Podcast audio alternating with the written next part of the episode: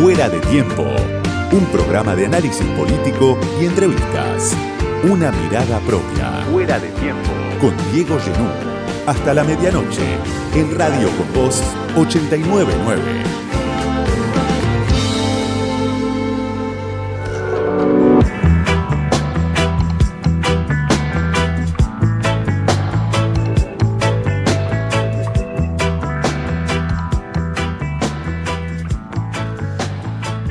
Horas tomadas por el debate sobre el impuesto a las ganancias en el Congreso, en la Cámara de Diputados.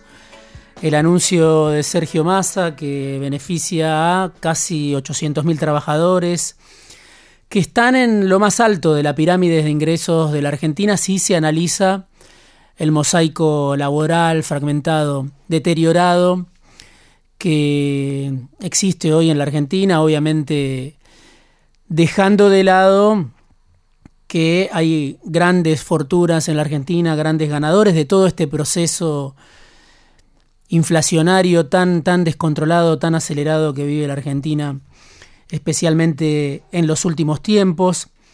El proyecto de masa que tiene que ver con la agenda histórica del ministro, del candidato desde hace 10 años, cuando rompió con Cristina. Ya el tema ganancias era parte del programa de gobierno, del proyecto, de la propaganda de Sergio Massa. Y hoy otra vez, 10 años después, le permite recuperar centralidad y le permite dividir a la oposición como se ve en el debate en el Congreso.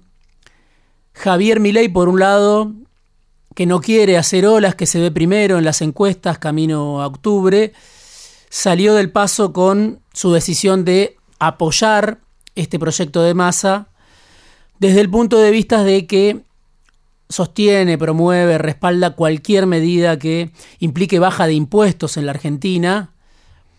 Pero claro, el interrogante es grande por dónde va a pasar el ajuste que propone Sergio Massa o que propone Javier Milei hacia adelante.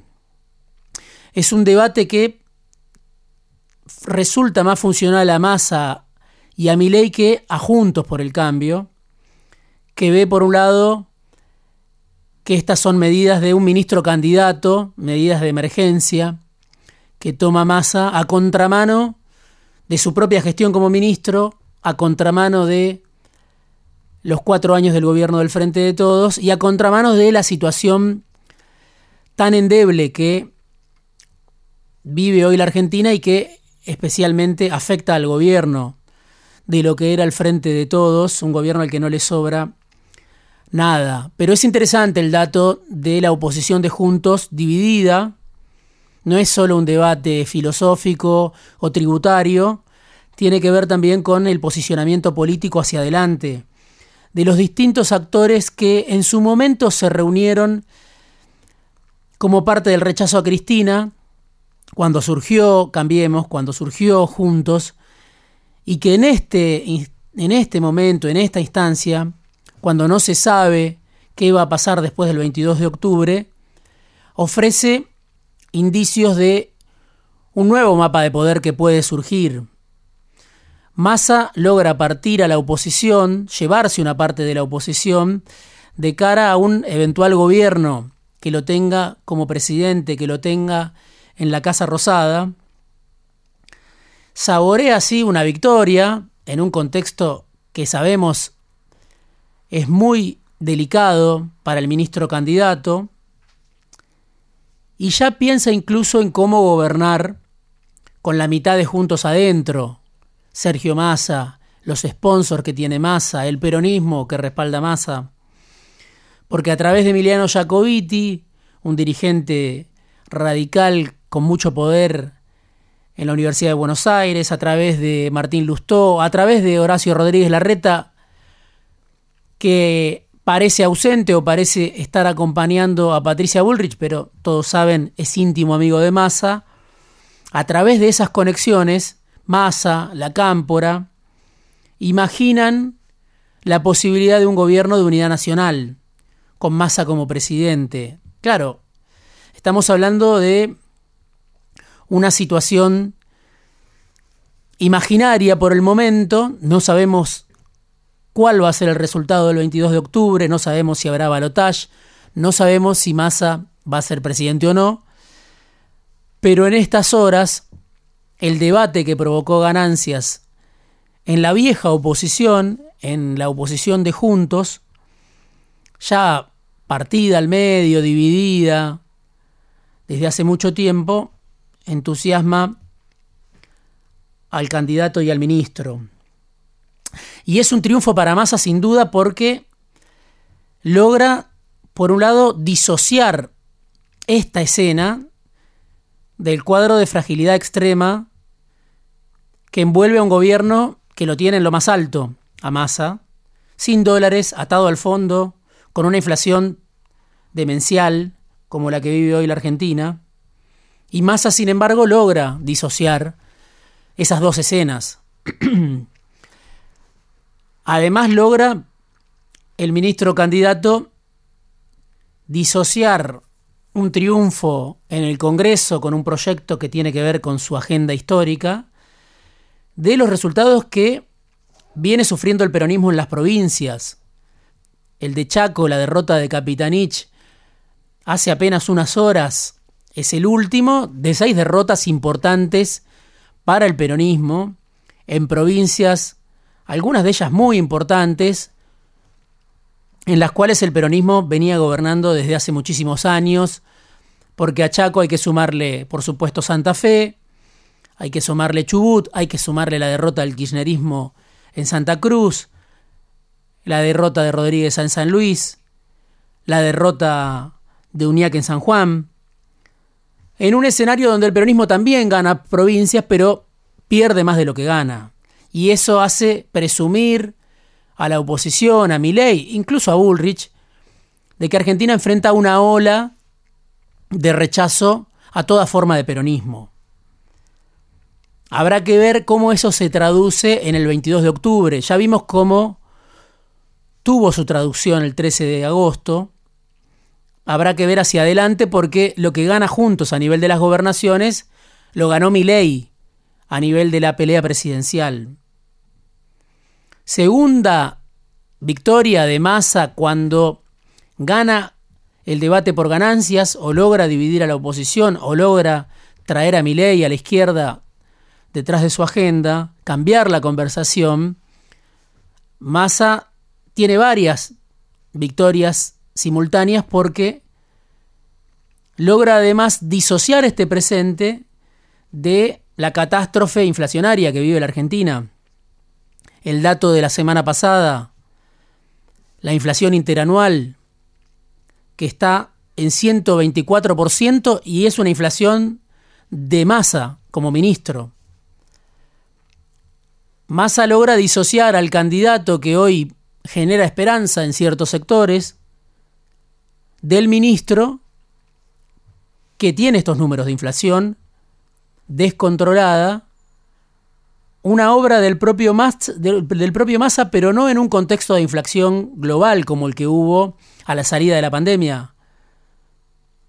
Por ejemplo, es obra de Massa el 124% interanual y no de la inflación global. Es obra de Massa y no de la falta de apoyo político.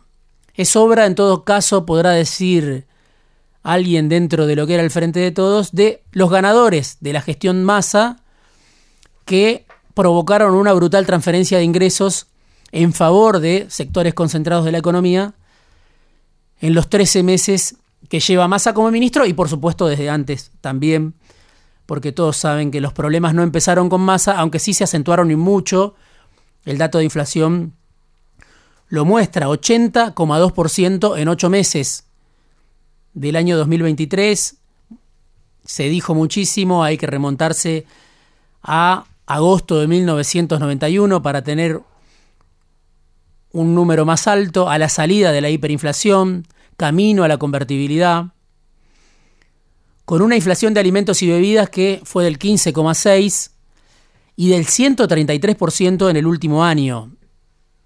Por supuesto, son números que traducen al mundo de la estadística el terremoto que vive en la vida cotidiana la mayor parte de la población que tiene que ir a votar el 22 de octubre. ¿Es el pasado este cuadro de inflación sin freno que muestran las cifras del INDEC? ¿Lo que viene es distinto? Bueno, por supuesto es una pregunta central y es central saber cómo se la van a responder las personas que van a ir a votar el 22 de octubre. Para Eco Latina, último informe de hace unas horas nada más, no es parte del pasado esta inflación de 12,4 en agosto. Dice Ecolatina, la consultora que en su momento fundó La Baña, que septiembre anticipa otro pico previo a las elecciones de octubre. Muy pocos días antes de ir a votar vas a tener, vamos a tener un índice de inflación también muy elevado. Para Ecolatina el impacto no terminó. Y la inflación de la primera quincena de septiembre fue de 15,3% en el Gran Buenos Aires, donde está el núcleo del votante histórico del kirchnerismo. Se supone que hay una desaceleración, va a haber una desaceleración en la segunda quincena de septiembre, pero Ecolatina prevé una inflación de septiembre por encima del 11%. La vamos a conocer, como decía, una semana, una semana antes de ir a votar. Y después todo el cuadro, cito Ecolatina, pero podría citar otras consultoras. Ecolatina habla de fragilidad macroeconómica, ausencia de anclas para frenar la inflación, incertidumbre electoral, todo, todo eso le da un pronóstico de una inflación que va a cerrar en la zona del 170% de no mediar nuevos shocks, según Ecolatina. Para el gobierno el número es más bajo, lo vemos en el presupuesto, muchas veces un dibujo que envían los gobiernos, a veces casi una expresión de deseo, pero el presupuesto que manda más al Congreso habla de una inflación de 135% a fin de año. De todas maneras, es un récord histórico. En ese contexto es que Massa está anunciando la mejora para los trabajadores que pagaban ganancias, la devolución del IVA, medidas para sectores desfavorecidos a través de la FIP.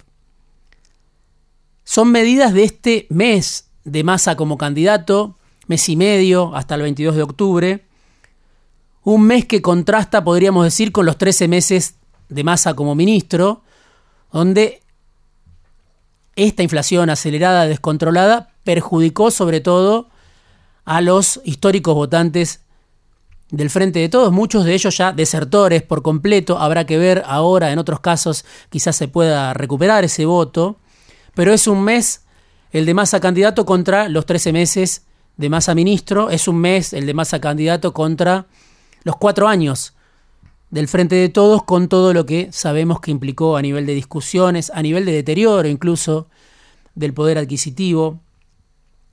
Y hacia adelante el interrogante porque claro, el Fondo Monetario Internacional que está sentado a la mesa de las decisiones en la Argentina, que va a seguir sentado gane quien gane, no ve bien estas, estas medidas del ministro Massa, que contrastan con lo que Massa fue a decir a Washington cuando estaba ahogado y pedía hace poco más de un mes que le entregaran los desembolsos para llegar hasta fin de año.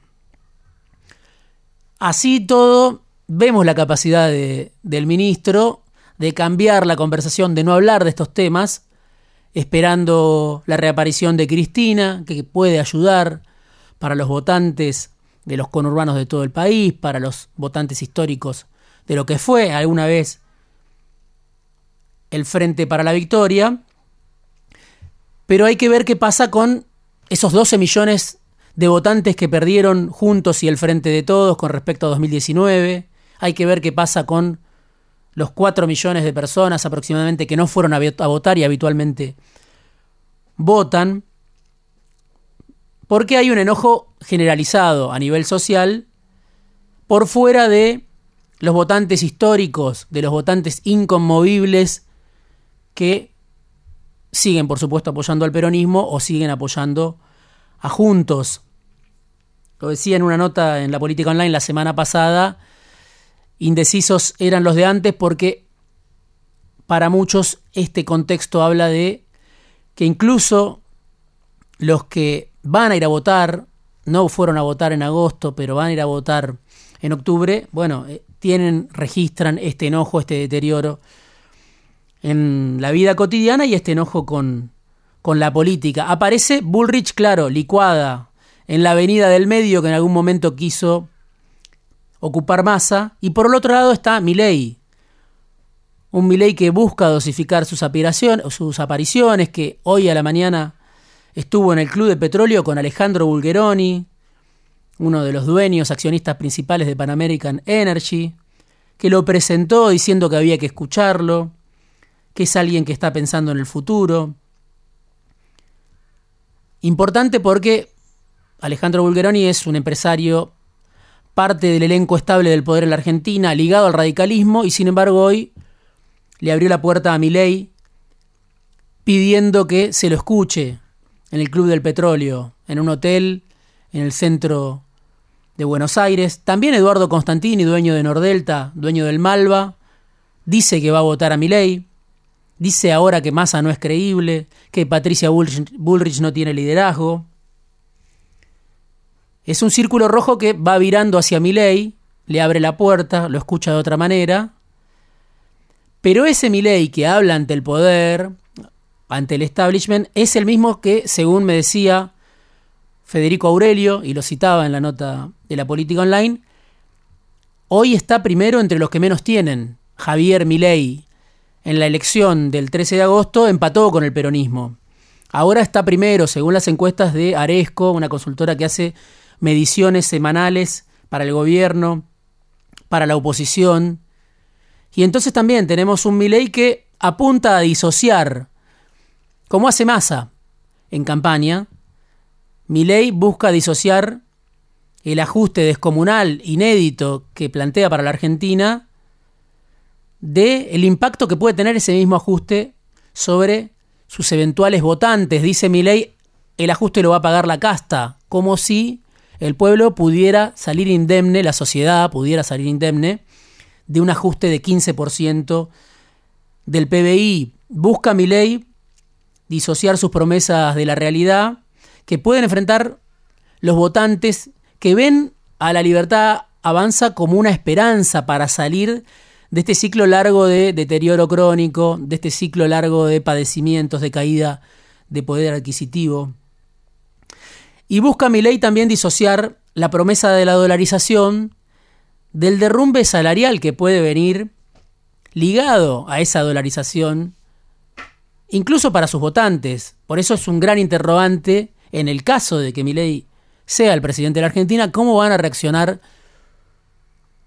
sus propios votantes y busca también mi ley disociar su programa de gobierno de las consecuencias trágicas que tuvo la última experiencia que él reivindica, que es el menemismo, el proyecto de Menem y Caballo, las consecuencias trágicas que tuvo para una parte de la población, para la industria, para los jubilados, tantas imágenes, ¿no? Que vuelven cada tanto de los perdedores del modelo menemista, que ahora muchos quieren reivindicar, no solo de ley, también desde el peronismo se lo quiere reivindicar. Claro, mi ley es posible gracias a estos dos gobiernos de distinto signo que se alternaron en el fracaso, a estos niveles de inflación, a la devaluación de la moneda, al doble discurso de la dirigencia que además irrita en contexto de crisis, incluso al nivel de vida de parte de la dirigencia política. Así caminan hacia octubre en busca de recuperar millones de votos, sobre todo Massa, sobre todo Bullrich, en busca de convocar a esos cuatro millones que decía no fueron a votar en el medio de una gran operación de disociación. Bullrich del gobierno de Macri, de su propia experiencia como ministra de De la Rúa, Massa de su propia gestión como ministro de Economía, ley de la reivindicación que hace del menemismo y del ajuste descomunal que propone. Y habrá que ver quién gana el 22 de octubre con este discurso, con esta estrategia que tiene algo en común. Gana el 22 de octubre el que puede generar una esperanza en una situación de extrema fragilidad como la que vive hoy la Argentina. Gana, en definitiva, el que disocia mejor. Fuera de tiempo. Una mirada propia. Diego Genú.